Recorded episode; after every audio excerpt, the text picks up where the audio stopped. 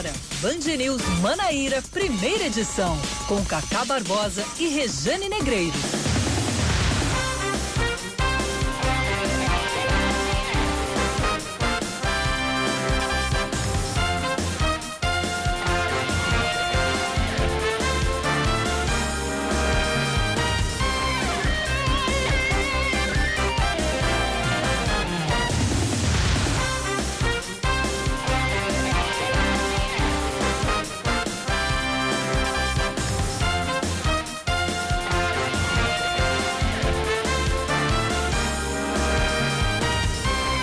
Horas 22 minutos em João Pessoa, 9 horas 22 minutos na Paraíba. Bom dia, bom dia, bom dia. Hoje é quinta-feira, é véspera de sexta, é dia 2, 2 de abril de 2020. Começando mais um Band News Manaíra, primeira edição comigo, Cacá Barbosa e com Leandro. Bom dia, Leandro. Bom dia, Cacá. Bom dia a você, ouvinte da Band News FM Manaíra. É isso aí, a quinta-feira da expectativa. Quinta-feira do quase lá. É assim que eu defino esse dia, viu, Cacá? É por conta da sexta-feira, né? Quinta-feira da expectativa. É, a gente, a gente vai. Apesar dos dias serem praticamente todos iguais durante essa quarentena, a gente é, vai tentando domingo, né? definir, né? né? É, pra não deixar o dia todo igual, a gente vai classificando aí os dias assim. Tudo é domingo, né? Então tá aí, portanto, quinta da expectativa. É, expectativa do anúncio do governador, é, expectativa verdade, da sexta-feira. Hoje do governador João Azevedo. A gente vai acompanhar, enfim, temos várias expectativas. Expectativa de dias melhores, Leandro Oliveira. Boa. Mas enquanto os dias melhores não chegam, a gente vai trazendo as notícias e cumprindo o nosso dever máximo, que é informar você. Vamos lá. A Secretaria Estadual de Saúde contabiliza 21 casos confirmados de coronavírus na Paraíba. O caso mais recente é de um homem de 42 anos, residente em João Pessoa. Ele está isolado em casa e sob acompanhamento da Vigilância Municipal. No momento, 25 pacientes estão internados em UTI e 90 em leitos de isolamento, seguindo em investigação para a Covid-19. Uma morte já foi confirmada no estado. O governador da Paraíba anuncia logo mais às 10 da manhã, ao vivo, pela internet, uma série de medidas econômicas e sociais para auxiliar as pessoas em situação de vulnerabilidade e microempreendedores e trabalhadores informais. Esses profissionais precisaram suspender as atividades eh, devido à pandemia do coronavírus e das medidas restritivas de isolamento social para evitar a propagação da Covid-19. O governador João Azevedo já antecipou que as medidas econômicas também vão contemplar empresários e trabalhadores que enviaram ofícios ao governo através de representações de classe, envolvendo diversas áreas da economia. Seguindo com mais destaques para você, a Secretaria de Saúde do Estado divulgou hoje a lista de selecionados na chamada pública estadual para atuar contra o coronavírus na Paraíba. Contratação em caráter de urgência para 2.453 profissionais da área de saúde. De acordo com a chamada, os profissionais vão atuar nas regiões de saúde de João Pessoa, Campina Grande, Cajazeiras, Patos, Pombal e Mamanguape. A lista com os selecionados está na edição de hoje do Diário Oficial do Estado. A Polícia Militar contabiliza mais de 500 e 600 denúncias de aglomerações durante o período de isolamento social obrigatório no Estado. No total, em 346 ocasiões, os policiais que estiveram nos locais constataram ajuntamento de pessoas contrariando as recomendações das autoridades de saúde. Dentre as situações estão as aberturas de bares e de, e de outros estabelecimentos comerciais tidos como não essenciais. Chamados foram feitos também para interromper bingos e eventos esportivos. De acordo com o CIOP, o número de ligações chegou a 4 mil por dia. Vamos falar de imposto de renda. A Receita Federal anunciou ontem a prorrogação do prazo da entrega da declaração de pessoa física por 60 dias. Com isso, de acordo com o secretário José Tostes Neto, o prazo para a entrega do documento de 2020 passa de 30 de abril para 30 de junho. 30 do 6. A Receita ainda avalia se vai ser mantido o prazo do primeiro lote da restituição previsto para 30 de maio. De acordo com o último balanço divulgado pela Receita Federal, em 30 de março, foram recebidas pelo órgão 8 milhões e 100 mil declarações, cerca de 25% do total esperado. Eu gostei, viu? Só assim, foi bom. Eu tava preocupado já para fazer a declaração. Foi bom, foi bom. Mas sabe o que, que acontece? A preocupação da Receita Federal foi uma só. Como tá tudo fechado, o contribuinte está tendo dificuldade para conseguir os comprovantes para poder fazer a, a, declaração. Por isso que a Receita Federal teve essa sensibilidade de prorrogar o prazo. Bacana. É mesmo. Vamos lá, esportes então. Os 20 clubes da Série C do Campeonato Brasileiro, incluindo Botafogo e 13, entregaram ontem um documento solicitando à Confederação Brasileira de Futebol um aporte financeiro de 250 mil reais por mês pelos próximos 180 dias, ou seis meses. A mesada tem o objetivo aí de amenizar os prejuízos por conta da paralisação do futebol durante a pandemia. Uma reunião está marcada para a próxima terça-feira, envolvendo os clubes e a CBF, onde podem ser definidas medidas em benefícios das agremiações e da entidade. 927 na Paraíba.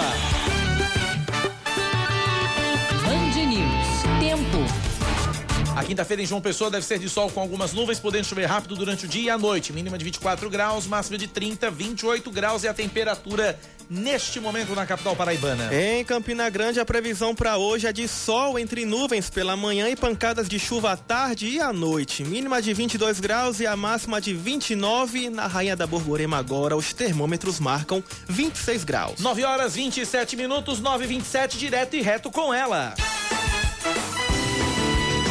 Política, com Rejane Negreiros. Bom dia, Rejane Negreiros. Bom dia, Cacá Barbosa. Bom dia, Leandro. Leandro Oliveira e bom dia a todo mundo que está ouvindo a gente. É isso aí. Vamos lá então, Rejane. Temos expectativa hoje para o anúncio do governador João Azevedo. O prefeito de João Pessoa anunciou outras medidas. Faça aí um resumo para a gente, Rejane.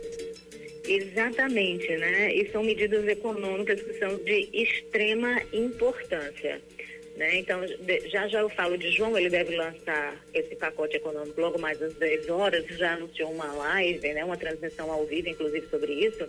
Mas desde ontem, medidas importantes foram tomadas pelo prefeito da capital. Veja que é na crise que se percebe o tamanho de um gestor e a importância de uma equipe preparada para lidar não só com números, mas também com gente. Né? Então, essa crise toda, ela desnuda as gestões, mostra capacidade de resolução ou inépcia. A Covid tem escancarado isso, né? É, ou um ou outro tem deixado isso muito claro. Alguns com uma capacidade de gestão muito melhor, outros ah, completamente perdidos no meio da crise.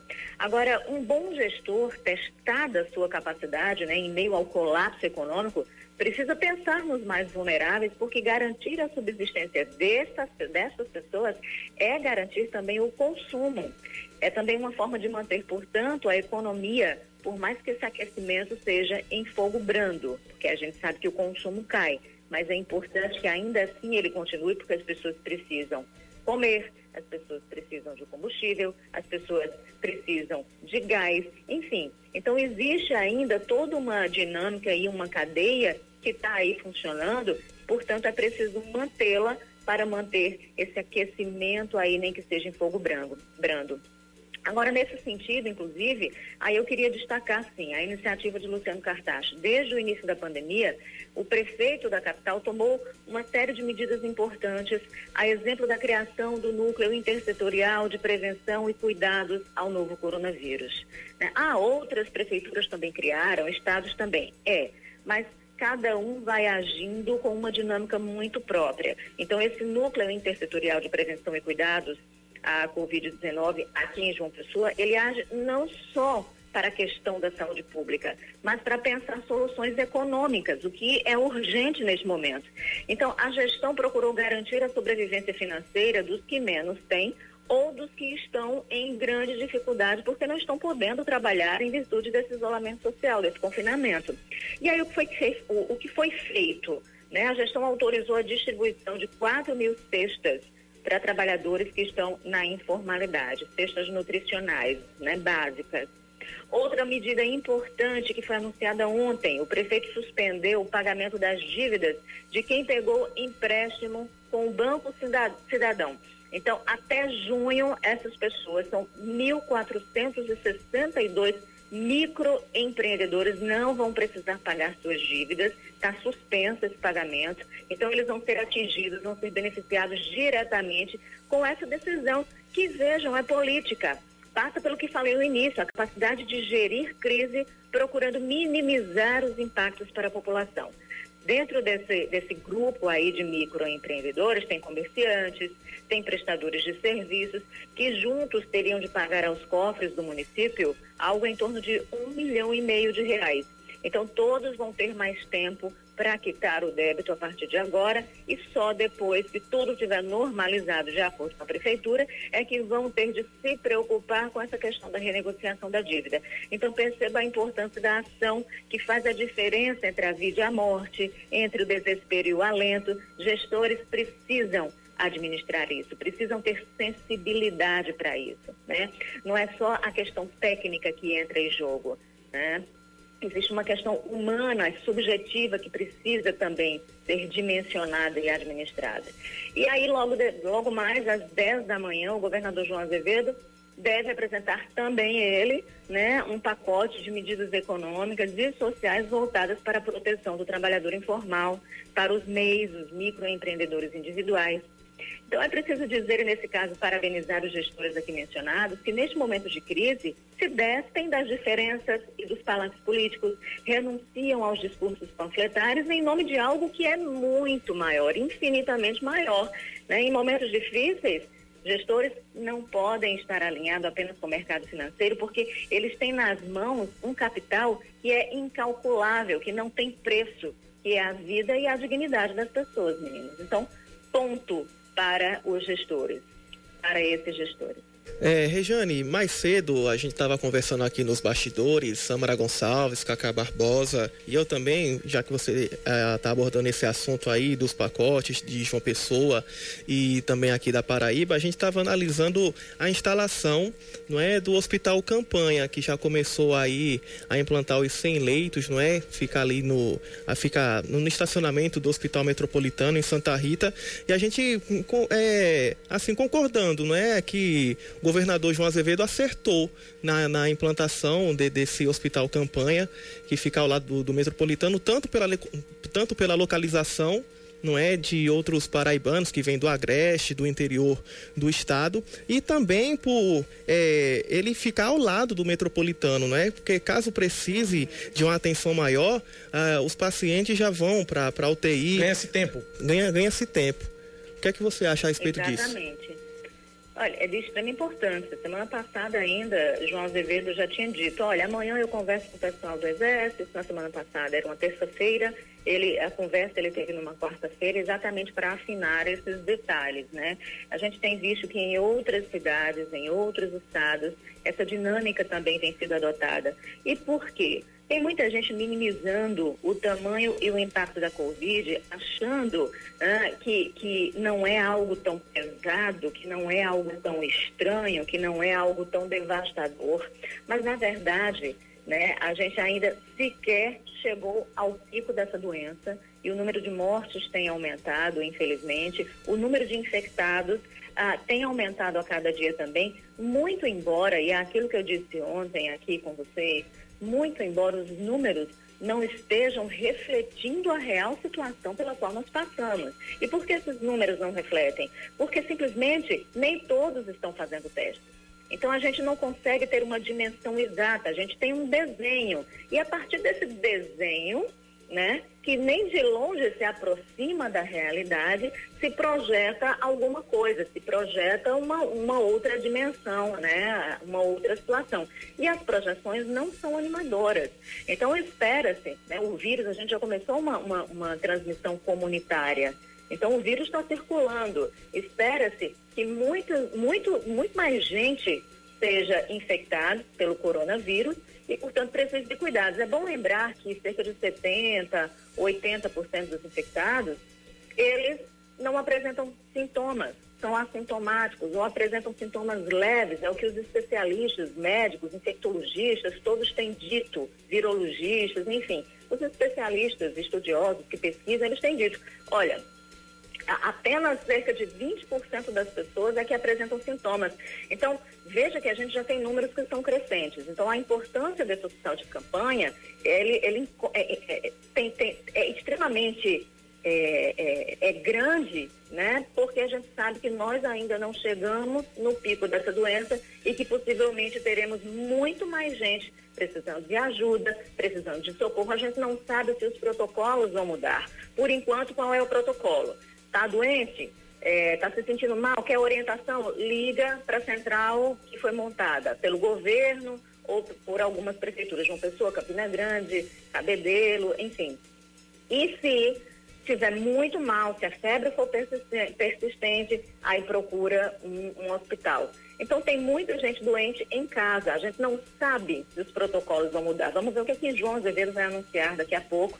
Agora a gente tem uma importância grande aí, que é a história dos testes rápidos. Esses testes eles precisam chegar e eles precisam de fato ser ampliados para um espectro muito maior, para um número muito maior de gente, porque aí a gente vai ter uma noção mais real né, do que está acontecendo e, portanto, a gente vai uh, ser mais eficiente no combate a isso, inclusive com relação ao isolamento. Porque quando a gente tem um número mais aproximado da realidade, as pessoas passam a ter uma outra, uma outra leitura. E tem muita gente circulando, tem muita gente que está desrespeitando o isolamento.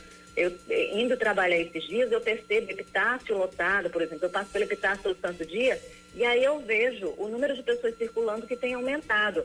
Claro que muita gente ainda precisa é, resolver coisas e aí precisa sair de casa, mas o que eu percebo é que muita gente não está nem tomando os cuidados devidos né, para evitar uma contaminação. E aí a gente tem aí uma importância muito grande no que diz respeito a essa questão da celeridade, do hospital de campanha ser montado ali no Hospital no Hospital Metropolitano, exatamente para dar celeridade ao atendimento. Respiradores novos estão chegando, que também é importante, e a gente ainda não sabe com que de fato a gente está lidando aqui dentro da Paraíba, porque a gente ainda não sabe do número real de infectados e isso também é uma tendência do Brasil. Agora, com relação aos pacotes econômicos, meninos, que são importantes porque tem muita gente preocupada, tem muita gente que chega para mim e diz: Olha, eu sou trabalhador autônomo, olha, eu não tenho condições de ficar em casa, eu preciso sair, eu preciso vender, senão eu não como. E esse desespero, ele é extremamente compreensível. Tem muita gente que tem um pequeno negócio que precisa pagar seus funcionários, como o dinheiro não está entrando, esse pessoal também está desesperado. E aí a importância, a gente teve aí a, a liberação, né? O, o presidente eh, Jair Bolsonaro sancionou a ajuda de 600 reais para os informais. E isso é extremamente importante, mas falta ainda uh, regulamentar por exemplo, os 40 bilhões de reais de ajuda aos, aos empresários, aos, aos pequenos é, é, negócios, para que eles possam garantir o pagamento de salários dos trabalhadores. E você falou em 40 bilhões de reais, mas isso ainda não foi regulamentado e, nesse caso, é preciso uma, uma agilidade maior também nesse caso.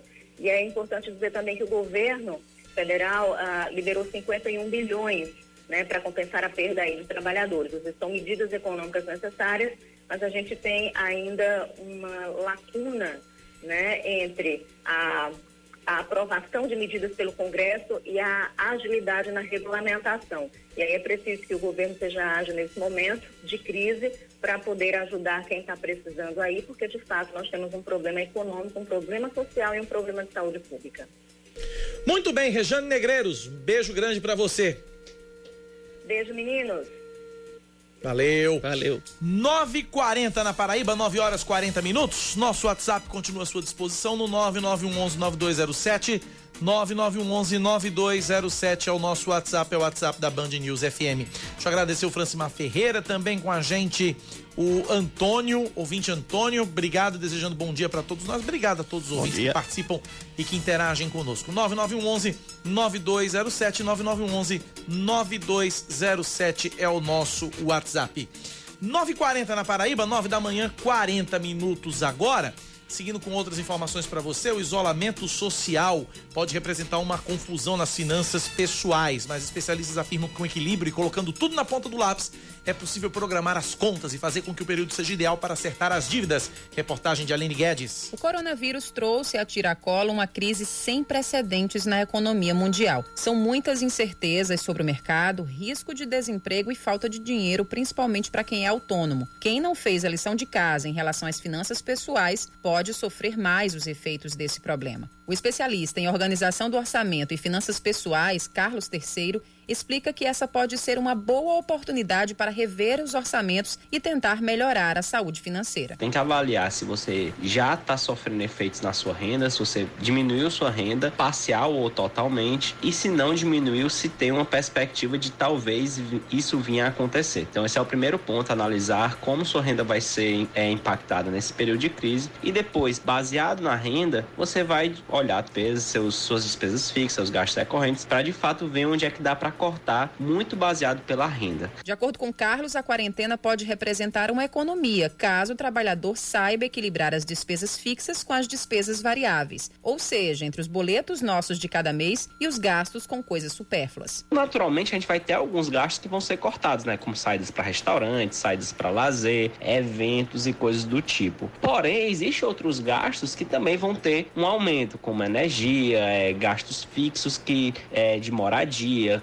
água, gás. Então, você tem que meio que balancear para que isso não, que esse aumento dos gastos fixos não comprometa justamente essa economia que você vai ter nesses gastos variáveis, né? Para uma boa parcela da população, os negócios estão apertados e nem todas as contas poderão ser pagas em dia. Mas o que pode ser deixado de lado agora? O advogado especialista em análise de risco de mercado, Luiz Henrique Garcia, dá algumas dicas para que a escolha seja coerente. A primeira coisa que a gente deve avaliar é assim, quais são as despesas que você realmente precisa para sua convivência, luz, água. A segunda análise que você deve fazer é sobre as despesas que podem se tornar uma bola de neve em sua vida. E aqui eu chamo a atenção para o principal vilão, o cartão de crédito e também o cheque especial. Deixar uma dívida dessa de lado, onde tem um juro mensal de 10, 12%, é um risco muito grande de uma dívida que hoje é 100 reais, muito em breve está se tornando mil reais. Mesmo no cenário de crise, é possível promover pequenas mudanças que vão colaborar com sua vida financeira do presente e gerar impactos positivos para o futuro.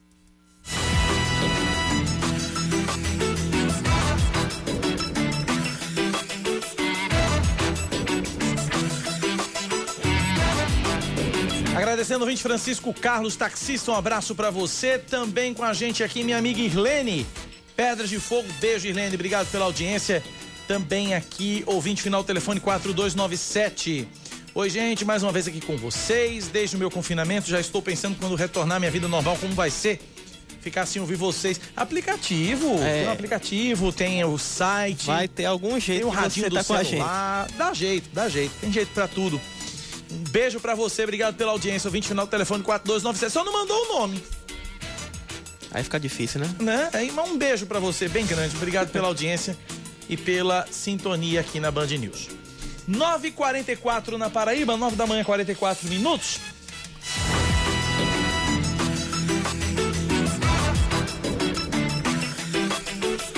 A gente vai aprofundar um pouco essa reportagem da Aline Guedes, a gente falando de finanças pessoais. E a gente vai conversar com a gestora, Gestora financeira, financeira Israela Ramalho. Israela Ramalho. Israela, bom dia, seja bem-vinda à Rádio Band News. Olá, Cacá. Olá, Leandro. Bom dia. Bom dia a todos que estão nos escutando. Vamos lá então, você que é gestora financeira, a gente, a gente trouxe agora uma reportagem da Aline falando sobre eh, finanças pessoais, mas está todo mundo também, o setor empresarial tá com a mão na cabeça também querendo organizar as contas e o dinheiro não entra. Muitos empreendimentos fechados, muitas empresas fechadas por causa da, da quarentena. Qual é a dica que a gente pode dar para o empresário que nos ouve nesse momento, está com a porta fechada, não está entrando dinheiro e precisa quitar as contas? Olha só, é, nós precisamos pensar que o cenário ele está difícil para todo mundo, né? Para os empresários e para os empregados. Então está todo mundo precisando enxugar as contas ao máximo possível, ou pelo menos quase todo mundo, né? Porque tem uma parcela das pessoas que felizmente está conseguindo trabalhar em casa e está mantendo o seu, a sua renda familiar. Isso é ótimo. Certamente nós estamos falando para essas pessoas também, mas com muito mais potencial para quem teve a sua renda impactada. Então, eh, não importa se nós estamos falando para as pessoas que vão ser beneficiários desse benefício de 600 reais, se são as empresas que estão aí esperando o posicionamento do governo para saber qual é a ajuda que realmente vai vir para elas. Mas o que importa é que nós estamos num momento de crise. E essa crise serve como um grande espelho, seja para as empresas, seja para as famílias. É, o que se fala é que nós precisamos ter pelo menos três meses de caixa para conseguirmos viver qualquer tipo de crise. Certamente nós estamos percebendo que o brasileiro não está acostumado a isso. Né? Hoje está se falando que nós temos cerca de 25 dias de caixa guardado. Então isso faz com que as pessoas fiquem com o cabelo em pé. Então, Nesse momento é, é importante entender que essa paralisia não pode acontecer. Então as pessoas têm que entender que economizar e tentar fazer uma renda extra, mesmo que de casa, é necessário. Existe muito conteúdo por aí, já na internet, é, muitos especialistas, inclusive eu também, falando sobre essa forma extra de fazer essa renda, estando dentro de casa, porque é, é hora da gente sair da caixinha e pensar por onde ir. Mas, para as empresas, é necessário negociar com seus funcionários. É necessário entender que todos os gastos que se tem, inclusive com aluguel de um ponto do seu imóvel, precisa ser conversado. Então, vamos pensar um pouquinho sobre a renda familiar para ir pensar sobre as empresas. Vamos começar assim?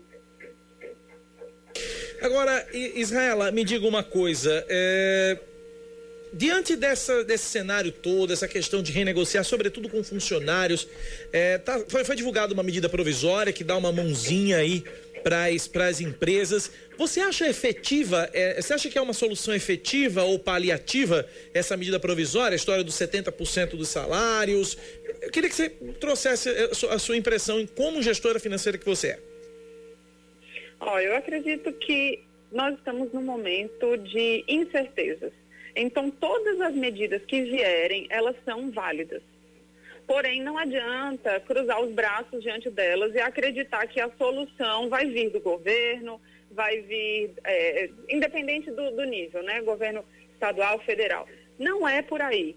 Não é por aí. Uma coisa muito importante na gestão da vida, que todo mundo tem que ter isso em mente, o coronavírus está tá vindo para isso, dar essa oportunidade, é para as pessoas entenderem o real sentido da palavra autorresponsabilidade. Então, se nós começarmos aqui a discutir é, se é suficiente, não é suficiente, quem está dando, como está dando, quando vem, está demorando, está vindo rápido, não é por aí. Eu acho que é, isso aí é uma questão que está além da nossa, da nossa capacidade. Então, para o empresário, para o gestor, para a gestora de uma família, de uma casa, porque no final das contas o impacto de uma empresa ela vai, vai gerar o quê? É, instabilidade na família, em casa. É para aí que essa pessoa tem que olhar, é por aí que tem que começar a fazer uma grande mudança. Então, é sentar com a família, rever as contas, rever os gastos, as prioridades. Essa história, por exemplo, que começou das pessoas saírem para os mercados e fazerem compras para um mês, dois meses, estocarem produtos como nós vamos tocar produtos se estamos falando em diminuição de renda. Então você vai guardar comida na sua casa e não vai pagar os boletos que estão chegando. Aí você pensa que o que você está fazendo é aumentar essa dívida, ter mais juros, pagar multa. São contas que não valem a pena. Então, fazer compras por promoção, porque agora na internet está todo mundo fixo, é, fixo no telefone. Então, vem promoção, vem oferta, vem oportunidade, vem cursos. Tem, agora está cheio de cursos, cursos para gestores de empresas, cursos para você tirar o seu negócio do buraco, cursos para você organizar a sua vida de modo geral. Então, assim, está cheio de coisa pela, pela internet, ou seja, várias maneiras de você gastar o seu dinheiro. Então, está na hora de reter. Então, controle esses impulsos é, compre do pequeno ao seu redor. Pessoas que você conhece que fazem, produzem alguma coisa, mercado, padaria, tudo que está ali perto de você. Nós sabemos que hoje em dia o, o, o nível de assaltos está aumentando, né? Pessoas que eu conheço já foram, passaram por isso, mas por quê? Porque a, é, pouca gente na rua, é, a, a economia está parada, pessoas estão indo atrás de oportunidade de ganho rápido na rua, então você tem que movimentar o seu bairro de maneira segura, fazendo com que as pessoas que estão ali tenham possibilidade de se desenvolver. Outra coisa muito importante que as pessoas precisam entender é, é, que essas compras online que estão sendo muito estimuladas, dependendo da sua renda familiar, do, do quanto houve de corte de gasto, você não pode mais fazer essas compras online, né? Estão falando assim, compre é, comida desses aplicativos, né? Peça comida, os aplicativos trazerem. Não necessariamente é, é por aí a saída. Então é necessário sim fazer comida em casa, evitar futilidade, Leandro Oliveira pergunta para a gestora financeira Israela Ramalho. Vamos lá. Então, a gente está conversando com ela, né, para dar dicas aí aos ouvintes de como se organizar financeiramente durante esse período de pandemia que praticamente todo mundo aí está vivendo. É um cenário totalmente atípico, não é isso? Mas é, todo mundo já passou por aquele momento na vida de fazer o bingo dos boletos das contas, jogar para cima. Fazer a Xuxa, né? Jogar os boletos para cima e aquele que cair na mão é, é, é, o da vez, né? Então, eu Sorteio. queria. Então, vale ainda essa premissa, gestor Israela? Vale ainda isso? É, escolher entre alimentação, saúde, luz ou aquele que tem os juros maior? Em outras palavras, qual o critério para a gente pagar as contas, já que, já que o dinheiro não vai dar para pagar todas? Então, vamos começar pelo básico, pelo necessário. É realmente fazer, usar aquela pirâmide das necessidades básicas, pirâmide em Maslow e colocar lá o que é que você mais precisa. O resto corta. Aproveita o tempo de quarentena que você certamente está aí tendo um pouco mais de tempo, começa a ligar para o banco, sabe? É, negocie isenção de tarifa, pede pacote básico, cesta básica, básica de serviços, que você muitas vezes, tem muita gente que nem sabe que paga para o banco. Então negocia isso, liga para o telefone, hum, diminui. A primeira coisa, antes, antes de, inclusive, decidir o que não pagar. Pegue o que você tem e negocie o que você tem para baixo. Então, aluguel, se você tem um aluguel do seu negócio, se você tem um ponto que você aluga, aluguel da sua casa, que você mora, ligue, fale com essas pessoas, negocie. Condomínio, o condomínio inteiro, falem com o síndico para baixar o valor do condomínio é, durante esse período de crise. Nós, por isso que eu estou falando assim, é importante a gente, a gente visualizar que vem medidas do governo federal, estadual para nos auxiliar, nos atender, ok. Mas isso é uma coisa que independe das nossas forças. Não adianta a gente paralisar, ficar assistindo o jornal, ouvindo a rádio, com as notícias de última hora, sendo que tem coisas ao nosso lado, ao nosso alcance, que nós podemos sim negociar. Então, até essa questão do, do aluguel, você pode negociar com o proprietário do imóvel que você está morando ou alugando para o seu negócio e falar, olha, nós estamos em um momento de crise. Por favor, suspenda a cobrança durante três meses. Suspender mesmo, não é nem adiar a cobrança, é suspenda durante três meses, depois eu continuo pagando, sabe? E assim vai. Se não der para suspender, diminua e assim vai. Ou seja, o que é, é, eu tenho a dizer hoje para todos é vamos parar um pouco de esperar por medidas e, e é, ações do governo, vamos fazer o que está ao nosso alcance. Porque essas medidas do governo, quer queira ou não, ou não, muito ou pouco, bom ou ruim, elas vão chegar até você. Então, enquanto essas medidas não chegam até você, faça o que você pode, o que está ao seu alcance. Então, essa questão de entretenimento que é, o Leandro aí falou, né? A gente vai passar a não a, a diminuir, não vamos mais para restaurantes e tudo mais. Ok, mas nós temos é, entretenimento em casa, tem TV a cabo, tem Netflix, todos esses streams é, que, que nós assinamos, essas assinaturas fixas, algumas vezes a gente pode cortar sim. Nós temos internet, internet muita coisa de graça. Então, vamos pensar nessas coisas que estão ao nosso alcance. Então, isso eu acredito que é o mais importante que precisa ser feito e pelo que eu tenho visto por aí, pelo que as pessoas têm conversado comigo, muita gente ainda não fez, porque ainda está esperando essas medidas do governo para virem solucionar a sua vida. Nós estamos conversando com a Israela Ramalha, ela é gestora financeira, nossa companheira, colega aqui da Rádio Band News, Regiane Negreiros, que está em casa trabalhando de home office, gravou perguntas para você. Vou colocar a primeira, você ouve e na sequência responde. Vamos lá, Rejane.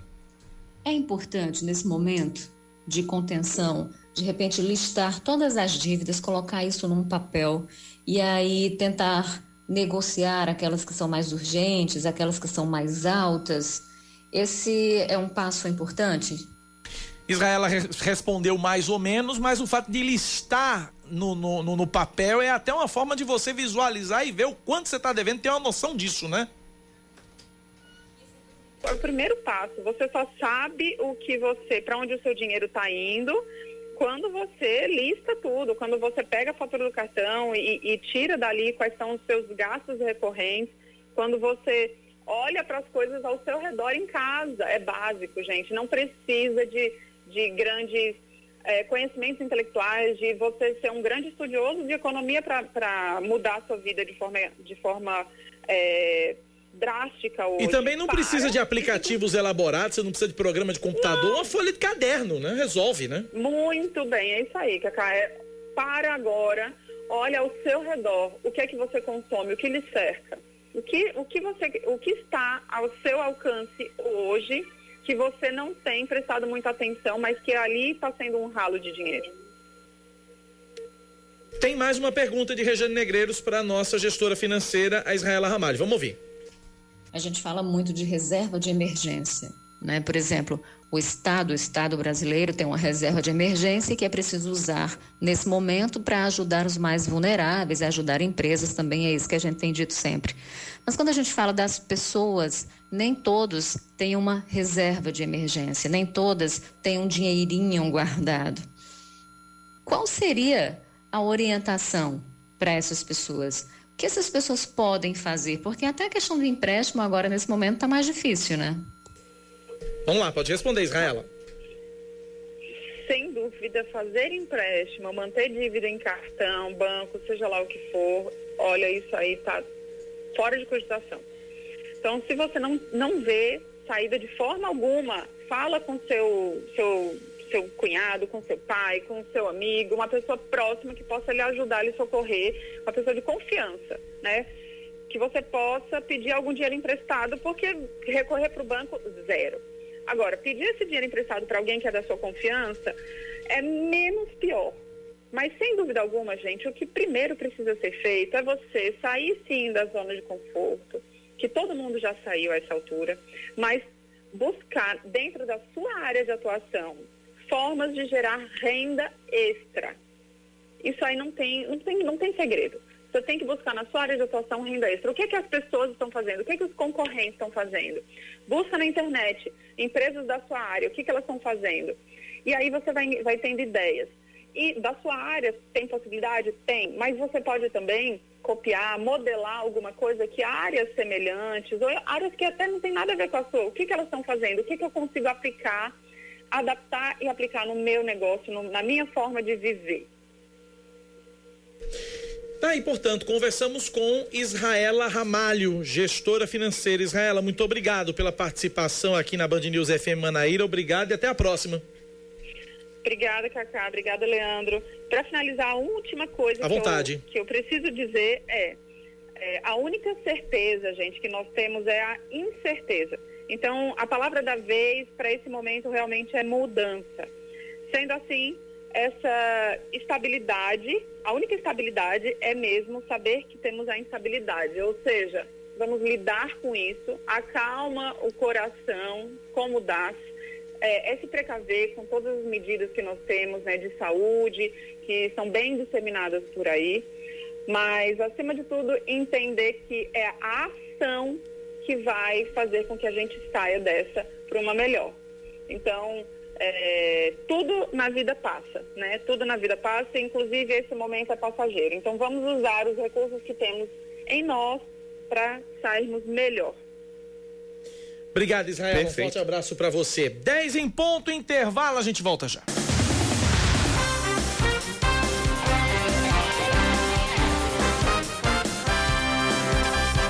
10 horas, 4 minutos. Vamos correr então, viu? Vamos correr aqui com a notícia. Seguindo, a Fundac, Fundação de Desenvolvimento da Criança e do Adolescente, publica hoje no Diário Oficial do Estado uma portaria que determina a criação de áreas de isolamento dentro das unidades socioeducativas. É, a separação dos jovens e adolescentes internos que forem infectados pelo, pelo coronavírus é semelhante à definida pela Secretaria de Administração Penitenciária. Dentre as ações implementadas pela pasta está a determinação de que seja disponibilizada uma sala para isolamento imediato do apenado que apresente sintomas da Covid-19. O Fundo Estadual de Saúde vai receber do Tribunal Regional do Trabalho 820 mil reais para ações de enfrentamento à pandemia do coronavírus na Paraíba. A determinação foi do juiz supervisor da Central Regional de Efetividade, Lindinaldo Marinho, que já emitiu ofício à Caixa Econômica Federal. O valor tem origem em um acordo homologado em 2017. A Prefeitura de João Pessoa decide suspender temporariamente o pagamento de empréstimos que precisariam ser quitados com o Banco Cidadão. O benefício se estende a 1.462 micro e pequenos empresários da capital, que estavam em dia até fevereiro e que vão poder voltar a pagar os empréstimos a partir do mês de julho. A medida atende 187 microempreendedores do setor de produção, 824 do setor do comércio e 451 do setor de prestação de serviços. Mais um destaque para você na Band News. Começou ontem a ser erguido o hospital de campanha para o combate ao coronavírus no estacionamento do Hospital Metropolitano de Santa Rita. A previsão é para que em 10 dias as obras sejam finalizadas. De acordo com a Secretaria de Saúde, o hospital deve começar com 100 leitos de enfermaria para atender os pacientes diagnosticados com a Covid-19. O número de leitos pode aumentar conforme a necessidade. Ao todo, o local pode comportar cerca de 200 leitos. O presidente Jair Bolsonaro afirma que o auxílio de 600 reais mensais para trabalhadores informais, autônomos e microempreendedores individuais começa a ser pago na semana que vem. Questionado sobre o andamento da operação para que o benefício seja pago, Bolsonaro disse que, abre aspas, está a todo vapor. Fecha aspas.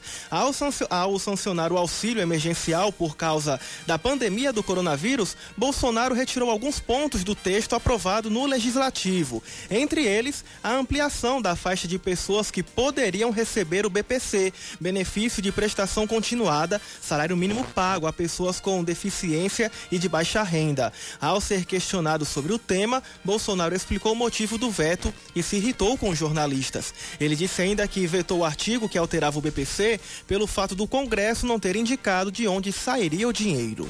Falar de esportes agora, o calendário do futebol brasileiro em 2020 só deve terminar em 31 de janeiro de 2021. A informação é do presidente do Flamengo, Rodolfo Landim, que afirmou ontem que existem negociações dos clubes com a, com a Confederação Brasileira de Futebol nesse sentido. No Flamengo, o dirigente disse que os jogadores estão de férias até o dia 20 deste mês e depois dessa data deve ser feita uma reavaliação para ver se existe a possibilidade da retomada dos treinamentos no Ninho do Urubu. 10 e 7 na Paraíba, 10 da manhã, 7 minutos. A gente conversa a partir de agora por telefone, já está na linha com o médico pneumologista, o doutor Tiago Fagundes. Estamos. Acabamos de entrar no outono, a gente está vendo já o clima Tá demais, tá demais. A coisa, o, Chove, o ambiente está esfriando, o clima está esfriando. E aí estamos em meio à pandemia de coronavírus e aí vem outras doenças respiratórias. É isso mesmo, doutor Tiago. Bom dia, bem-vindo à Rádio Band News. Bom dia, Cacá. Bom dia, Leandro. Agradecer o convite para vocês algumas orientações e é isso mesmo. É, esse período agora de final de começo de abril, maio, esse período outono aqui nosso, é o período em que os pacientes que já são portadores de doenças respiratórias é um período crítico que eles podem vir a exacerbar. Então, é um período que o pneumologista e os clínicos gerais devem ficar atentos para os sintomas respiratórios, ainda mais agora que surgiu essa nova doença aí que está tá todo mundo enfrentando junto. É, que tipo de doenças respiratórias a gente tem que conviver nesse período de mudança de clima, além do coronavírus? Doutor? É, a gente tem ouvido falar muito agora da síndrome gripal. O que é, que é isso? A síndrome gripal, ela é o nome que a gente dá para algumas patologias que têm o mesmo quadro clínico. Então, qualquer quadro de uma virose, né, e o coronavírus ele, ele se enquadra como uma virose que se manifesta é, de forma grave, né, é, mas nós temos outros vírus que nessa época circulam bastante, o adenovírus, o parainfluenza, o próprio influenza, que a gente está tendo a campanha da vacinação, né? É, e rotavírus, tudo isso levam a alguns sintomas que são sintomas de tosse, coriza, mialgia. Então isso a gente chama de síndrome viral. Porque muitas vezes a gente não consegue dar esse diagnóstico de qual é o vírus em si. É, o vírus em si não, acaba não, não nos ajudando muito porque não modifica muito o tratamento tratamento mais um tratamento de suporte e ficar atento àqueles pacientes que têm fator de risco que podem piorar o quadro clínico, né? Leandro Oliveira a síndrome viral ela engloba esse, todo o grupo de, de, de vírus que causam esses sintomas gripais, igual a um gripe comum. Tá, quais são é, as outras dicas, então, para quem já tem aquelas inflamações, né? Rinite, sinusite, alergia, e aí começa a, es- a- a espirrar, não é? E aí a- quem tá do lado pode pensar até que a pessoa tá gripada, tá com algum resfriado, já fica com aquele preconceito. O que é que deve se fazer com essas pessoas? É, assim, é, aqueles portadores de doença crônica, como você falou, aquele paciente que já tem uma rinite crônica, já tem uma alergia crônica, já tem asma, já tem DPLC crônico, é, que são os pacientes que mais vão sofrer, assim, riscos dessas mudanças do clima atualmente, são pacientes que já deveriam ter o seu acompanhamento médico contínuo, né, não somente nessa época do ano, mas ficar atento nessa época do ano se os sintomas dele ultrapassarem aquilo que habitualmente eles vivem. Se for é, um caso nesse sentido, eles devem procurar o seu médico para avaliar se é necessário ajuste de medicação e tudo. É, a gente só reforça esse ponto para que não gere pânico, porque os sintomas muitas vezes podem confundir, né? E a gente sabe que a população também está assustada aí com o novo coronavírus, e nem todo espirro vai ser coronavírus, né? É, o paciente, como você mesmo brincou aí, o paciente que já tem a rinite, ele vai ter aí diante de exposição a pólen, a mudança do clima, chuva, calor, é, uma exacerbação do quadro inflamatório. Então, ficar atento a isso para poder distinguir aí o joio do trigo. Vamos falar de coronavírus, doutor Tiago. É, eu queria que o senhor falasse. Eu, eu- eu- eu ouvi muitos relatos né, é, dizendo o seguinte: que o coronavírus, na sua fase mais aguda, na sua fase mais complicada, é, é- é- a sensação do paciente é como se ele estivesse se afogando no seco, né? Buscando ar é, enquanto não tem. É isso mesmo ou tem exagero nessa história, doutor Tiago? É, assim, o coronavírus, a gente precisa sempre reforçar isso para que as pessoas fiquem tranquilas. 80 a 90% das pessoas que vão se infectar vão ter um sintoma de um resfriado leve, né? Então vai ter uma mialgia, uma dor muscular, vai ter um pouco de cansaço, mas nada um cansaço muito intenso. Pode, pode ter febre, né? Nem todos os pacientes tiveram febre, mas a maioria vão, vão passar por isso. Isso vai afetar o seu dia a dia, mas não vai te deixar é, ruim, né? A partir do momento que o paciente começa a ter uma falta de ar que é incoercível, que começa a progredir, né, como você mesmo falou aí, né, está se afogando no ar, então isso é um sinal que a doença pode estar se manifestando de forma grave. E aí deveria realmente procurar aí auxílio médico para que se feitam os exames, que a gente possa distinguir quem tem realmente uma doença mais grave que precisa internar, daqueles que não precisam, que poderiam fazer tratamento mesmo em casa, é, fazendo seu isolamento né, na sua própria residência. Mas a sensação é essa mesmo, doutor? Ou tem exagero quando se fala nisso? É, tem, sempre tem um pouco de exagero, né? Lógico, mas a sensação é de falta de ar. A, a sensação de falta de ar é uma sensação muito desconfortável, né? A nossa respiração é algo que acontece o tempo inteiro, a gente respira de um modo geral de 15 a 20 vezes por minuto, a gente não toma consciência dela. Se a gente agora que nesse momento fizer uma, uma, uma pausa respiratória, eu, você e os nossos ouvintes, é, a gente vai começar a prestar atenção na respiração. E isso gera por si só um desconforto. Então, se a gente ficar extremamente preocupado com a nossa respiração, a gente vai ter uma sensação de desconforto que a gente pode confundir com a falta de ar. Mas isso vai passar, né? A gente vai fazer outra atividade e tudo e passa. A falta de ar que não passa, que mesmo fazendo outra atividade não passa, que caminhando, tomando banho, comendo, começa a, a, a dar uma sensação de falta de ar, essa sim realmente é, é, é preocupante. Essa se precisa levar é, a pessoa que está sentindo isso a procurar ajuda médica para que sejam tomadas providências, né? Mas assim, numa crise extrema de falta de ar, é uma sensação de estar se afogando no meio do ar, né? A sensação seria mais ou menos essa, que a, o ar não entra como deveria entrar numa respiração normal.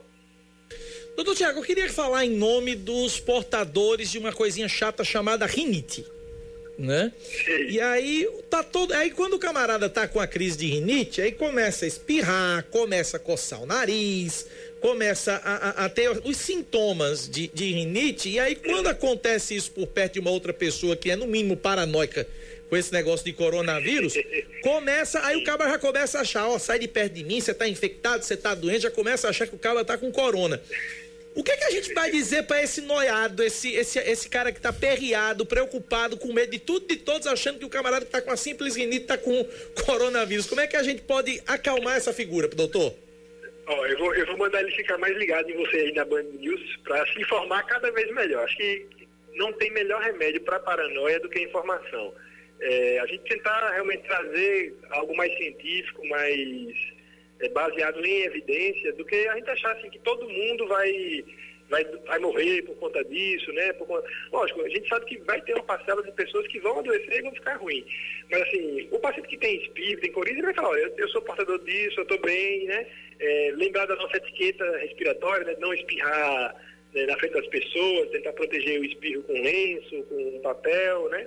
Ou se não tiver aí na dobra do cotovelo, para que a gente não possa estar tá contaminando realmente nenhum esporte, para gerar um mal-estar, é, é, principalmente essa pessoa que esteja aí mais paranoica. Mas acho que a informação é, sem sombra de dúvida, o melhor remédio para a gente enfrentar com essa nossa crise atual. Enquanto melhor informado a gente tiver via curadoria, evitar as informações de redes sociais, que tem muita conversa com pouco fundamento, né? É, informação via jornal, que já tem essa curadoria mais aprumada, é, é a informação mais segura e acho que é a melhor forma da gente enfrentar esse tipo de preconceito. Leandro Oliveira. É, uma outra dúvida aqui é para quem tem asma ou doença pulmonar crônica. Qual é o risco dessas pessoas diante do novo coronavírus e o que é que pode mudar na rotina de cuidados? É, o, o, novo coronavírus é mais um vírus na vida dessas pessoas, né? É, o paciente portador de asma e o paciente portador de DPC, bronquiectasia, fibrose cística, ou seja, aqueles pacientes que já têm doença pulmonar prévia, eles sempre são pacientes de risco para ter uma piora do quadro clínico quando eles são contaminados por algum vírus, seja o influenza, o parainfluenza, rotavírus, e o coronavírus agora é mais um vírus que está aí nessa, nesse cenário. Né? É, o que é, que é importante lembrar é que eles não podem abandonar o tratamento. Eles precisam ter uma avaliação médica contínua, eles têm que ter seu médico próprio para saber se esse paciente está bem medicado, está bem acompanhado, se é momento de ajustar remédios, se é momento de subir ou de reduzir dose de medicamento, é, e seguir o, o, os cuidados gerais, né? de tomar cuidado principalmente com a higiene das mãos. Né? É, eu, eu pontuo muito essa questão das mãos, porque é através das mãos que a gente se contamina. É, é, lógico que é importante usar a máscara, a gente tem alguns estudos apontando para isso, mas a gente não esquecer das mãos. Se a gente tiver com as mãos limpas, a chance da gente se contaminar reduz. Então tá aí, conversamos, portanto, com o pneumologista, médico pneumologista, doutor Tiago Fagundes. Doutor Tiago, um forte abraço, obrigado por ter nos atendido, obrigado por essa conversa, obrigado por ter interrompido o atendimento, só interrompeu o atendimento para conversar com a gente. Muito obrigado, doutor Tiago, até uma próxima oportunidade. Obrigado, Obrigadão. parabéns pelo trabalho de vocês aí, informando todo mundo. Muito um obrigado, tio doutor, um abraço para você. 10 da manhã, mais 17 minutos na Paraíba, 10 e 17. A gente vai pro intervalo. Sim. Porque nós estamos acompanhando, estamos aguardando o início do pronunciamento do governador da Paraíba, João Azevedo, é, que vai anunciar aí medidas econômicas e sociais aqui para o estado. Estava previsto agora para 10 da manhã, são 10 e 18 não começou ainda a transmissão, a live nas redes sociais. Então a gente vai para o intervalo, porque pode ser que a gente já volte com o pronunciamento do governador da Paraíba, João Azevedo, dessas medidas, dessas novas medidas é, sociais e econômicas aqui no estado da Paraíba. O intervalo é bem ligeirinho, a gente volta rapidinho aqui na Band News FM. Você está ouvindo Band News Manaíra, primeira edição.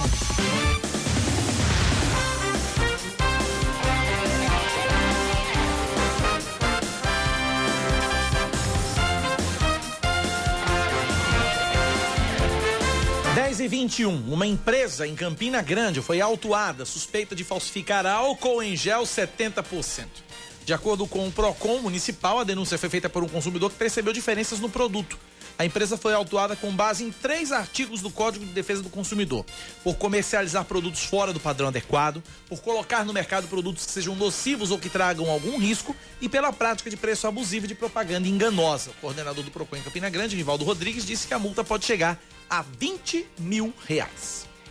As farmácias e supermercados que continuam em atividade na Paraíba estão autorizados a vender álcool líquido a 70%. A comercialização, no entanto, só pode acontecer caso o material seja produzido por empresas regulares sujeitas à fiscalização da Vigilância Sanitária Estadual. De acordo com a Gevisa, essa autorização vai permanecer enquanto estiver em vigor a emergência em saúde pública no estado. Uma norma da Anvisa, Agência Nacional de Vigilância vigilância sanitária nesse sentido também deu base para que os estabelecimentos pudessem ter a venda do álcool líquido a 70% liberada. Estão suspensos a partir de hoje na Paraíba os atendimentos presenciais e vistorias técnicas do Corpo de Bombeiros. A medida publicada hoje no Diário Oficial do Estado é devido à pandemia do coronavírus e tem como referência o decreto de calamidade assinado pelo governador João Azevedo no dia 21 de março. A suspensão é retroativa e atinge todos os processos e procedimentos abertos é, desde o dia 18 de março e vale enquanto o estado de calamidade na Paraíba perdurar. Os atendimentos de urgência e emergência não sofrem alteração e seguem normalmente. O município de Cajazeiras foi onde mais choveu neste ano com 1.216 milímetros. A terra do Padre Rolim também registrou o maior índice pluviométrico de março, com 341,9 milímetros. Os dados são do setor de monitoramento e hidrometria da AESA, Agência Executiva de Gestão das Águas do Estado. Além de Cajazeiras, fazem parte do grupo dos 10 municípios onde mais choveu. Atenção, são eles. São José de Piranhas, Boa Ventura, Mãe d'Água, Carrapateira, Pedra Branca, Teixeira, Igaraci, Princesa Isabel e Cachoeira dos Índios.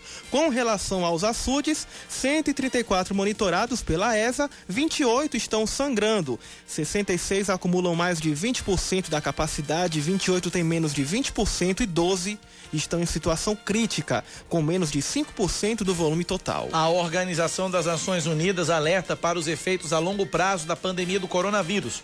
O secretário-geral da ONU, Antônio Guterres, afirmou que esse é o maior teste desde a Segunda Guerra Mundial. Um relatório da ONU pede que os países sigam as diretrizes da Organização Mundial de Saúde para uma resposta imediata à propagação do vírus, incluindo a intensificação de testes, quarentena e tratamento. Antônio Guterres disse estar particularmente preocupado com a África e reforçou que países desenvolvidos precisam fazer mais pelas nações menos preparadas. Esportes Leandro Oliveira. E atenção para essa notícia. Mesmo com a orientação das autoridades de saúde para que se evitem as aglomerações, o Confiança de Sapé confirmou para domingo a realização das eleições para a nova diretoria do clube. Os sócios em dia devem se reunir na Toca do Papão, local onde está sendo construído o estádio do clube, para que sejam definidos os novos integrantes da diretoria executiva e do conselho deliberativo. De acordo com o presidente José Wilson de Nascimento, existem apenas uma chapa registrada que, por sinal, é encabeçada por ele mesmo, que deve ser autoproclamado, auto, é, reeleito como presidente presidente, assim como Williams Rodrigues na presidência do conselho.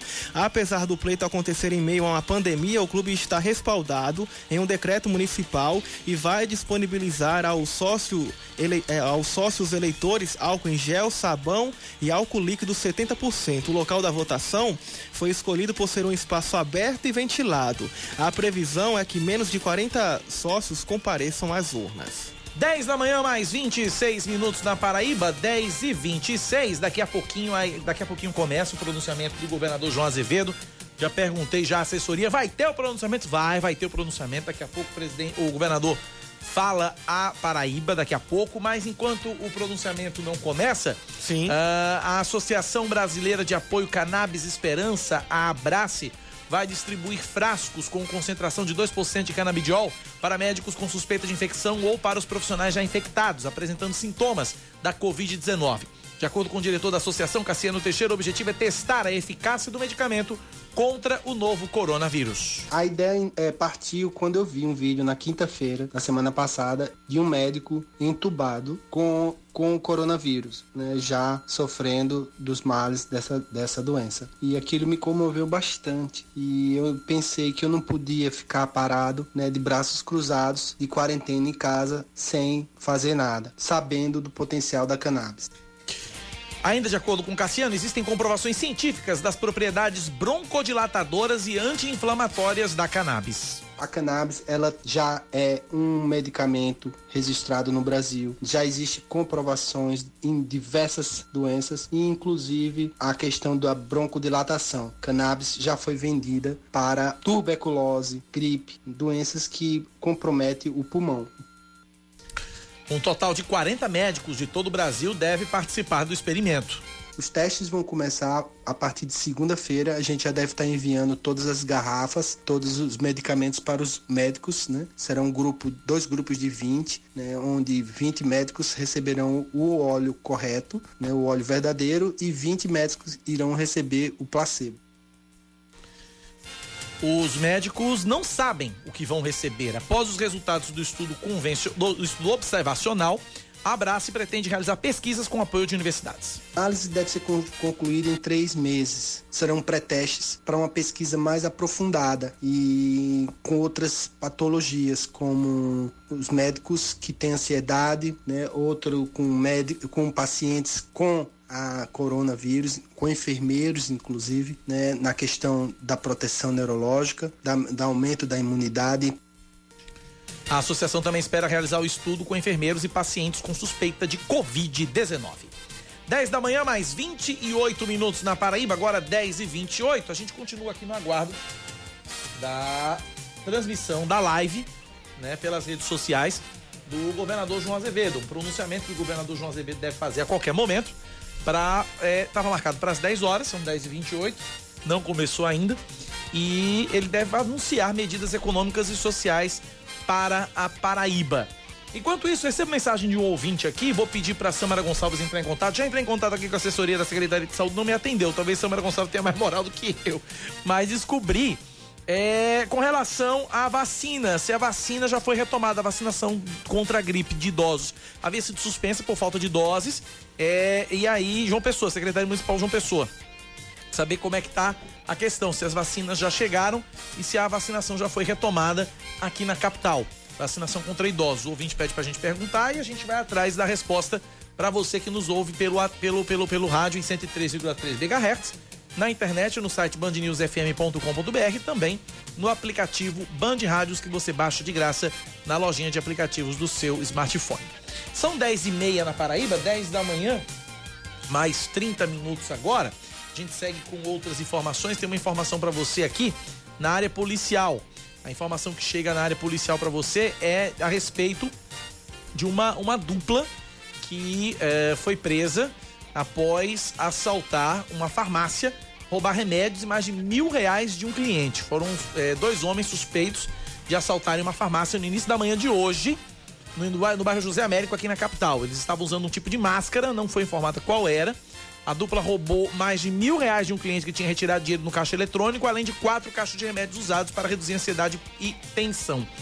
Apenas um dos suspeitos estava armado, de acordo com as vítimas, ainda de acordo com a polícia militar. Eh, de acordo com a polícia militar, os suspeitos fugiram a pé com sentido para o bairro do Gás, e nenhum deles foi preso até agora. Tava confundindo esse caso com o caso da farmácia lá da Epitácio Pessoa. Hum. Que aí sim teve prisão. O pessoal até achou que era arrastão lá na, na, na farmácia, lá na, na, na, Avenida Epitácio, na Rui Carneiro e sim. tal. Não era, era, um, era uma perseguição policial e a polícia acabou prendendo essas figurinhas. É, enquanto a gente está esperando aí o pronunciamento, não é? A live do governador João Azevedo, falando ainda em coletivas, governador do Rio de Janeiro vai fazer coletiva, o de São Paulo também, João Dória, Brasília, às 4 horas também o Ministério da Saúde vai ter aí um balanço do coronavírus em todo o país. E agora começou, não é isso? Vai, vai, continua só enquanto eu consigo conectar aqui. Tá, beleza. Então, só para reforçar aqui sobre as coletivas, o, gover o governador Wilson Witson, Witzel vai a partir das 11h30 no Palácio da Guanabara e o governador João Dória a partir do meio-dia e meia. Muito bem, vamos a, a, a, ao pronunciamento do governador João Azevedo. Começou agora.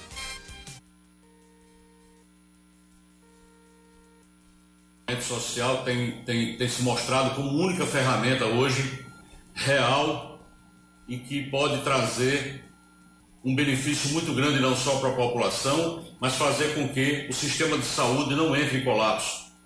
Que esse é o ponto fundamental e a gente possa prestar um serviço a todos que necessitarem nesse momento tão difícil.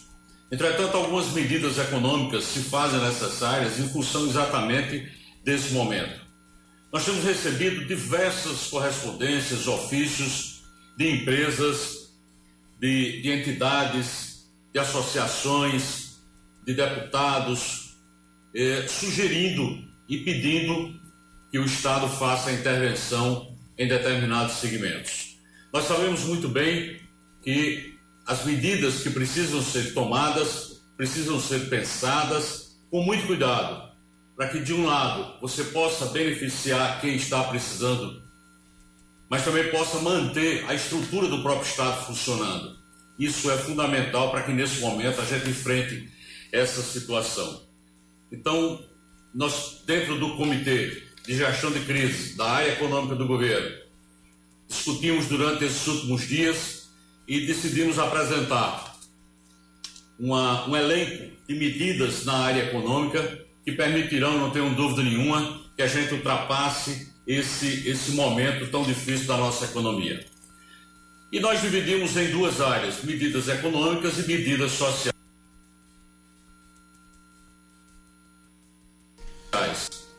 As medidas econômicas são 17 medidas em que visam, primeiramente, dar suporte e oferecer condições para que todos os empresários da Paraíba, empreendedores, tenham condições de, de ultrapassar esse período tão difícil. Primeira medida: suspensão de protesto de dívidas em favor do Estado por 90 dias. Toda empresa que tiver com problemas desse nível pode ficar tranquilo, por 90 dias nós estaremos suspendendo. Prorrogação das validades das certidões por 90 dias. Todas as certidões emitidas pelo Estado estarão prorrogadas automaticamente por 90 dias. Diferimento do pagamento de alíquota interestadual do ICMS para aquisição de equipamentos e máquinas relacionadas ao combate da pandemia para o ativo imobilizado dos hospitais.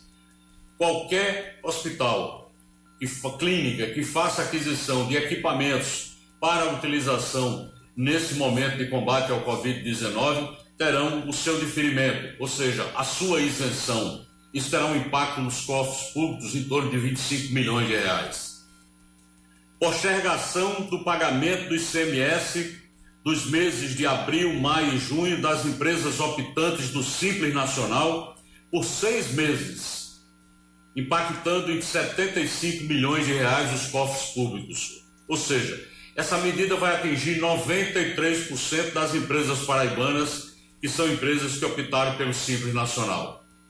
É uma, era uma expectativa e uma demanda muito grande nesse item e os empresários podem ficar tranquilos que, pelo período de seis meses, estaremos postergando o pagamento do ICMS, aliviando os cofres, evidentemente, de cada empresa. Autorização do uso do equipamento pós para recebimento de pagamento na modalidade de crédito ou débito pelo supermercado, mercados, mercadinhos, farmácias, restaurantes e padarias por 90 dias. O que é isso? Significa dizer agora que o cidadão que é proprietário de qualquer um desses estabelecimentos pode ir até a casa do, do, do consumidor com aquela maquineta normal que é utilizada para pagamentos de crédito e débito, que antes estava suspenso, mas agora voltou e durante esses 90 dias as pessoas vão poder utilizar. Suspensão das execuções fiscais em andamento e qualquer outro ato de natureza executória por 90 dias. Estão suspensos por 90 dias todos os atos executórios do Estado da Paraíba. Suspensão das cobranças dos financiamentos contraídos pelos pequenos e microempresários junto ao empreender por 90 dias. Ou seja, todo cidadão, todo microempreendedor, toda microempresa que tem um empréstimo junto ao empreender está isento o pagamento desses prorrogado o pagamento, suspenso o pagamento desses 90 dias. Voltará a pagar, evidentemente, a partir é, de 90 dias. Isso é uma medida que vai beneficiar muita gente que hoje tem os seus contratos com o empreender. Carência de 90 dias para pagamento dos parcelamentos administrativos vincendos de débito tributário estadual e vai impactar isso em 5 milhões e 100 mil reais aos cofres públicos. Ou seja, nós estamos dando uma carência para pagamento desses parcelamentos administrativos, suspendendo temporariamente esses parcelamentos. Carência de 90 dias para o pagamento dos parcelamentos de débitos referidos tributários do Refis, trazendo um impacto de 7,2 milhões de reais nos cofres públicos a carência de 90 dias para o pagamento dos parcelamentos de débito tributário do Refis. Quem fez Refis durante 90 dias nós estamos prorrogando esse, esse parcelamento. Suspensão por 90 dias de remessa de inscrição em dívida ativa pelas eh, repartições fiscais de processos administrativos aptos a ser inscritos. Está suspenso por 90 dias qualquer tipo de inscrição na dívida ativa. Suspensão por 90 dias da cobrança de ICMS bloqueio nos postos fiscais de fronteira. Também mais uma medida importante para todo o segmento econômico. Suspensão por 90 dias dos atos de comunicação e notificação em fiscalizações tributárias nas empresas efetivamente fechadas em razão da epidemia. Estarão todos suspensos esses atos por 90 dias. Suspensão de cobrança de juro e multa referente às parcelas vincendas dos meses de abril, maio e junho para os clientes adimplentes do Empreender Paraíba até o final do prazo do financiamento mediante solicitação.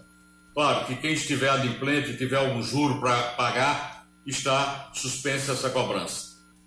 Criação de linha especial de crédito do Empreender Paraíba para assinatura de contratos e liberação do recurso para 1.450 proponentes, distribuídos entre pessoa física, pessoa jurídica, microempresa, respeitando, claro, a ordem de inscrição desses projetos. Nós vamos destinar 8 milhões de reais para investimentos e atendimento desses 1.450 empreendedores e microempresas que poderão solicitar, junto ao empreender, esses créditos. Suspensão, essa é uma medida extremamente importante que tivemos a parceria da Energisa, que é a suspensão temporária do faturamento de demanda de energia elétrica, possibilitando a mudança de classe de consumidores para hotéis, pousadas e restaurantes até 112,5 kVA. Qualquer cidadão, qualquer empresário sabe o peso que essa medida tem. Para os hotéis, pousadas que fazem um contrato com a Energisa para fornecimento da energia e pagam esse faturamento de demanda, sabe quanto isso vai ser é, é, reduzido na sua conta, ele podendo ser classificado como consumidor classe B, que ele vai simplesmente pagar o seu consumo e não aquilo que está contratado pelo faturamento de demanda. Suspensão do corte de água pela Cagepa por atraso de pagamento da cobrança de tarifa para consumidores residenciais com consumo até 10 metros cúbicos por mês pelo prazo de 90 dias para todas as famílias, que basicamente são 67% do faturamento da Cagepa, e que tem consumo até 10 metros cúbicos, não haverá corte por atraso de pagamento. Aquisição de gêneros alimentícios para abastecimento, distribuição preferencialmente nos produtores da agricultura familiar. Vamos priorizar a agricultura familiar considerando que o estoque muitas vezes está se acumulando em cooperativas e entidades e a gente vai fazer as compras diretamente da agricultura familiar.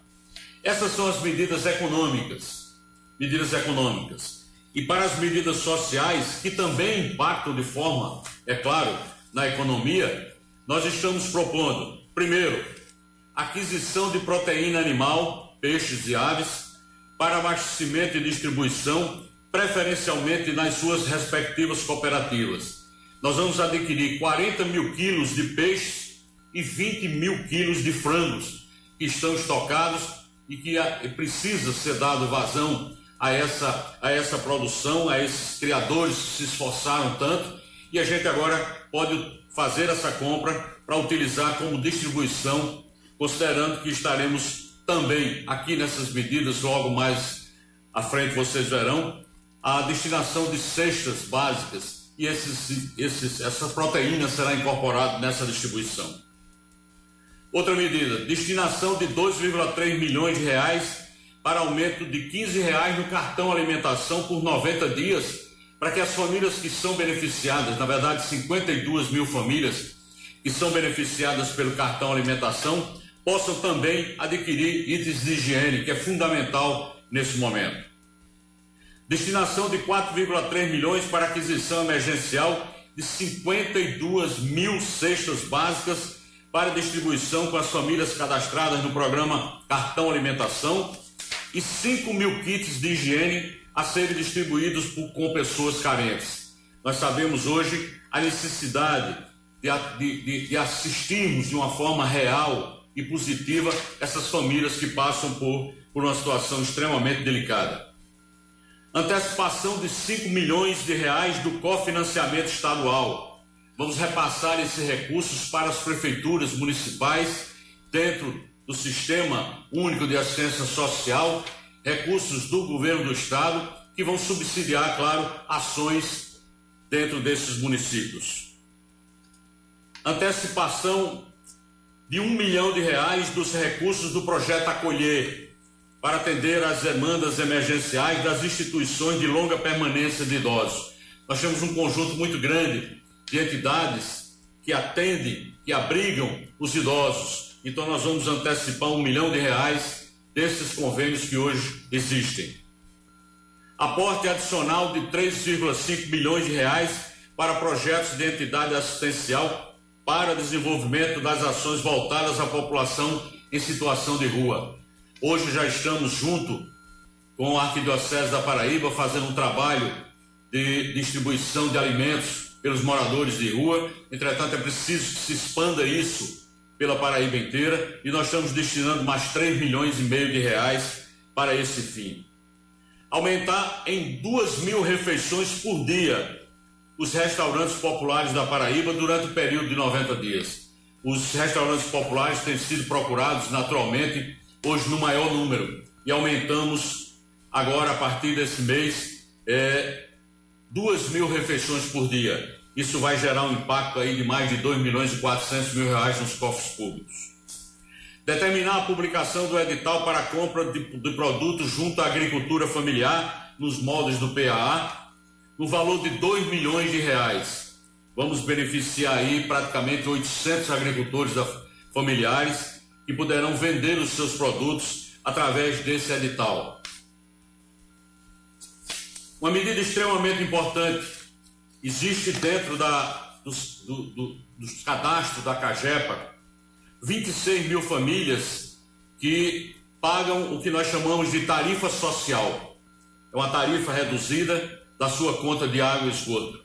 O governo do estado, nesse momento, esclarece que durante os meses de abril, maio e junho, as 26 mil famílias não precisarão pagar essas contas porque o governo do estado assumirá essa, esses custos perante a companhia de águas. Volto e vou repetir essa medida porque ela tem um alcance muito grande pagamento das contas de água de 26 mil famílias cadastradas na tarifa social junto à Cagepa durante os meses de abril, maio e junho. Eu sei muito bem que isso vai aliviar o bolso de tanta gente que precisa nesse momento. E determinar a suspensão da realização de prova de vida por 90 dias nos jogos estaduais. Eu tenho certeza que essas medidas do Estado que perfazem 145 milhões e meio que vão impactar nos cofres públicos com esse valor são medidas que trarão, eu não tenho dúvida nenhuma, uma, uma ajuda significativa para as, para as empresas, para as pessoas, para as famílias mais carentes nesse estado. Eu tenho certeza que com novas parcerias, como a parceria que nós acabamos acabamos de, de, de formatar junto ao Banorte, Banco do Nordeste. Conseguimos, através do Banco do Nordeste, o compromisso da disponibilização de recursos no montante de 2,5 bilhões de reais para financiamento aos empreendedores e agricultores rurais, através de suas linhas de crédito, especialmente o Crédito Amigo e o Agro Amigo, Agro Amigo, cuja previsão é atender 348 mil beneficiados. Ou seja, o Banco do Nordeste, em parceria com o governo do estado, vai agilizar a liberação de 2,5 bilhões de reais para microempresários, para empresários, pequenos empresários e empreendedores individuais, principalmente dentro desses programas Crédito Amigo e Agro Amigo. Eu gostaria de dizer que, além de todas essas medidas elencadas, outras ainda estão em estudo pela equipe econômica do governo. Eu tenho certeza que o objetivo é atender o máximo os pleitos apresentados por todas as entidades, todas as entidades que nos procuraram, encaminharam ofício, e eu tenho certeza que essas medidas aqui são medidas que trarão um impacto significativo na economia do Estado. Estaremos muito atentos a tudo que continuar acontecendo e, em função da necessidade, estaremos anunciando ou tomando outras medidas. É importante que a população entenda, primeiro, confie no projeto e no plano de contingenciamento que a Secretaria de Saúde elaborou e que está hoje em curso. Nós estamos preparando os novos leitos, nós estamos ampliando a capacidade de atendimento do, do, da nossa, do nosso sistema de saúde. Entretanto, continuar com o isolamento social é fundamental. Continuar com o isolamento social é fundamental. Essa é a forma de fazer com que o sistema de saúde tenha capacidade de atendimento a todas as pessoas que precisarem. Podem ter certeza que este governador e o governo do estado, o time que comanda hoje e conduz todas as secretarias, estará sempre pronto para tomar todas as medidas necessárias, sejam mais duras ou mais leves, seja de assistência ou seja de cobrança mas estaremos tomando todas as medidas para que a gente consiga passar essa fase tão difícil e esse momento tão difícil porque passa o Brasil e, claro, a Paraíba. A todos vocês, muito obrigado pela atenção. Tá aí, portanto, o anúncio das medidas do governador João Azevedo é, nas áreas de nas áreas econômicas e sociais. Fazer um resumo rápido aqui, Leandro Oliveira Isso vai me ajudar é. também. Foram 17 na Foram economia. 17 na área da economia. Vamos então a elas. É, suspensão dos protestos de dívidas por 90 dias com o governo do estado, prorrogação das certidões por 90 dias, Uh, isenção do ICMS na compra de equipamentos hospitalares para o combate à corona, ao coronavírus. É, isso daí vai ser cerca de 75 milhões de reais. Exatamente. É, postergação do ICMS por seis meses para os, os, os, os microempreendedores é, enquadrados no Simples. É, isso daí vai atingir cerca de 93 empresas paraibanas, né? Após essa postergação aí do ICMS por seis meses, praticamente quase todas as empresas da Paraíba aí, 93%. Exatamente. É, tá liberada a história da maquineta, de você levar a maquineta de cartão de crédito, que antes não tava, tinha que ser acoplada a um terminal de computador ao caixa, né? Pra questão uhum. da, da, da, tributação. A maquineta está liberada por 90 dias para ser levada. principalmente. Exatamente. Suspensão das execuções fiscais por 90 dias, suspensão das cobranças do, do, do financiamento do empreender por 90 dias. É, seguindo o, o, exemplo da Prefeitura de João Pessoa, que também fez a mesma questão, a, a mesma, Banco Cidadão, decisão é com relação ao Banco Cidadão. É, carência de 90 dias para parcelamentos de débitos tributáveis, inclu, de, tributários, inclusive no refis, né? Suspensão por 90 dias é, da inscrição, da, da remessa de inscrição da dívida ativa Suspensão por 90 dias do ICMS, cobrança de ICMS nos postos fiscais de fronteira. Suspensão por 90 dias da fiscalização de, da, de, da Secretaria da Fazenda em empresas que estejam fechadas. Isso, notificações tributárias Exatamente. por 90 dias. Suspensão da cobrança de juros e multa referentes aos meses de abril, maio e junho dos empréstimos do empreender. Falando do empreender, liberou também uma linha para 1.450 pessoas entre físicas e jurídicas. É, suspensão do faturamento é, aí, por demanda. É, isso aí ele destacou. Exatamente. É uma ação de importante. hotéis, pousadas e a mudança da classe, ou seja, é, bares e restaurantes, ou seja, a, a, cobrança de, desses estabelecimentos é estabelecida um pacote, eles compram um pacote de é, consumo. É, fazem um acordo com a Energisa, né? Exatamente. Aí usando ou não, pagam o mesmo valor. E Só agora, que agora vai apenas de classe vão pagar apenas o, o que consumo. consumirem. Isso. É, suspensão do corte de água por parte da Cagepa por 90 dias para quem consumir até 10 metros cúbicos. É, e a compra de alimentos por parte da agricultura familiar, junto à agricultura familiar. Com relação às medidas sociais, aquisição de proteína animal direto nas cooperativas para inserir em cestas básicas, é, isso aí 60 mil quilos de carnes e peixes. É, 40 mil de peixe e 20 mil de frango É, que já estão. frango, é, que já estão aí estocados. O aumento de 15 reais no valor do cartão alimentação. Vale- válidos por 90, 90 dias. dias. 52, distribuição de 52 mil cestas básicas aos beneficiários do cartão alimentação e ainda a distribuição de outros 5, 5 mil, mil kits, kits. de higiene. É, para pessoas carentes. Liberação, antecipação de 5 milhões de reais para prefeituras na área de assistência social. 1 milhão de reais no projeto Acolher, que beneficia instituições de longa permanência de idosos. 3 milhões e meio de reais é, para ações voltadas a moradores em situação de rua, pessoas em situação de rua. Mais duas mil refeições diárias nos restaurantes populares do estado. É, isso aí vai ser um impacto de cerca de 2 milhões de reais dos cofres públicos. É, a compra de produtos da agricultura familiar, direto na agricultura familiar, 2 milhões de reais destinados a isso. A, quem tem a tarifa, quem é beneficiário pela, quem é beneficiado pela tarifa social da Cagepa são 26 mil pessoas, é isso? Isso, Leandro? 26 mil pessoas que não vão 26 mil pagar pessoas agora que não vão pagar água nos meses de abril, maio e junho. Pessoas que recebem tarifa, que pagam a tarifa social da Cagepa, o governo zerou. Não vai pagar água nesses três meses. É, a suspensão de prova de vida por 90 dias e parcerias com o BNB na questão de agilizar e facilitar o acesso aos programas Crédito Amigo e Agro Amigo do Banco do Nordeste. E ele reafirmou aí a questão da continuidade do É. isolamento social. São as medidas anunciadas agora pelo governador João Azevedo.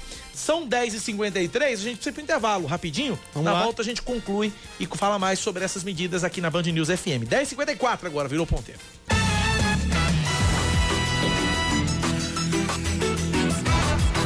E 55 últimas informações aqui pra gente finalizar o nosso Band News Manaíra primeira edição. Manda. O Ministério da Saúde mudou a orientação e agora recomenda o uso de máscaras para qualquer pessoa durante a pandemia de coronavírus. Antigamente a orientação era apenas para profissionais de saúde e pessoas que estiverem com a doença. Agora, qualquer- a orientação é para que qualquer pessoa utilize máscaras durante nossa- a pandemia. Só que acontece o seguinte: Ah. tá faltando máscara, inclusive para os profissionais de saúde. Aí o ministro Luiz Henrique Mandetta disse ontem que máscaras de tecido, máscaras de pano, podem ser usadas pela população em geral. Aquela máscara que você usa, lava, usa de novo, lava. É, Aquela já as TNT? máscaras cirúrgicas, que oferecem maior proteção, elas devem ser deixadas apenas para os trabalhadores dos hospitais. Informação que chega agora para você aqui na Band News FM Manaíra. Com relação a São Paulo, o governo do estado vai anunciar hoje medidas econômicas, né? O governo vai anunciar medidas econômicas, coisa que o Leandro Oliveira já trouxe aqui para os nossos ouvintes. Isso, a partir do meio dia e meio, o governador João Dória vai anunciar as medidas de combate ao coronavírus. E daqui a pouquinho, às 11h30, também no Rio de Janeiro, coletiva com o governador Wilson Witzel, que vai conceder aí no Palácio da Guanabara. E falando em coletiva também, às quatro da tarde, o Ministério da Saúde vai trazer um balanço dos casos de coronavírus em todo o país, no Planalto. Bom, o ouvinte aqui, final do telefone 1664, pergunta sobre os ônibus. Aí é competência da prefeitura. Isso. Existe um decreto, um decreto municipal, o decreto assinado pelo prefeito. O decreto tem validade até domingo. Como não foi publicado nada ainda com relação à prorrogação ou não deste decreto, o que está valendo a, a preço de hoje é que os ônibus retornam segunda-feira. Mas existe uma tendência, não é uma certeza, existe uma tendência que o prefeito de João Pessoa, Luciano Cartacho, prorrogue este decreto ou reforme de modo a eh, limitar a circulação dos ônibus aqui na capital. Vamos acompanhando. Hoje, quinta-feira, data hoje, a preço de hoje, os ônibus voltam segunda-feira. A preço de hoje. Vamos acompanhar. Qualquer novidade a gente vai trazendo aqui na nossa É, programação. mas em um segundo tudo pode mudar, né? Exatamente isso. Em um segundo, tudo pode mudar. Então tá aí, portanto, são as medidas. É, chama atenção, Leandro Oliveira, a- as medidas, a, a medida que, que, que, que zera a, a cobrança da tarifa, de, da tarifa social de água para, os, para mais de 26 mil consumidores. É bom que se diga que não é porque tá de graça a água durante três meses que a gente vai abusar, né? o pau a gastar água. Até porque existe uma limitação de consumo. Ali, o, o, o, 10 existe um- metros 10 metros cúbicos, ou seja, quem passar mais de. Quem passar dos 10 metros cúbicos está fora da tarifa social, então. E aí vai ter que pagar a conta. Então, o pessoal da tarifa social continuem consumindo água do jeito que vocês vêm consumindo, ou seja, com moderação. Porque passou de 10 metros cúbicos, vai ter que pagar água, porque a tarifa social beneficia apenas quem consome até 10 metros cúbicos. 10h59, acabou o Band News Manaíra, primeira edição desta quinta-feira, 2 de abril. Amanhã a gente tá de volta.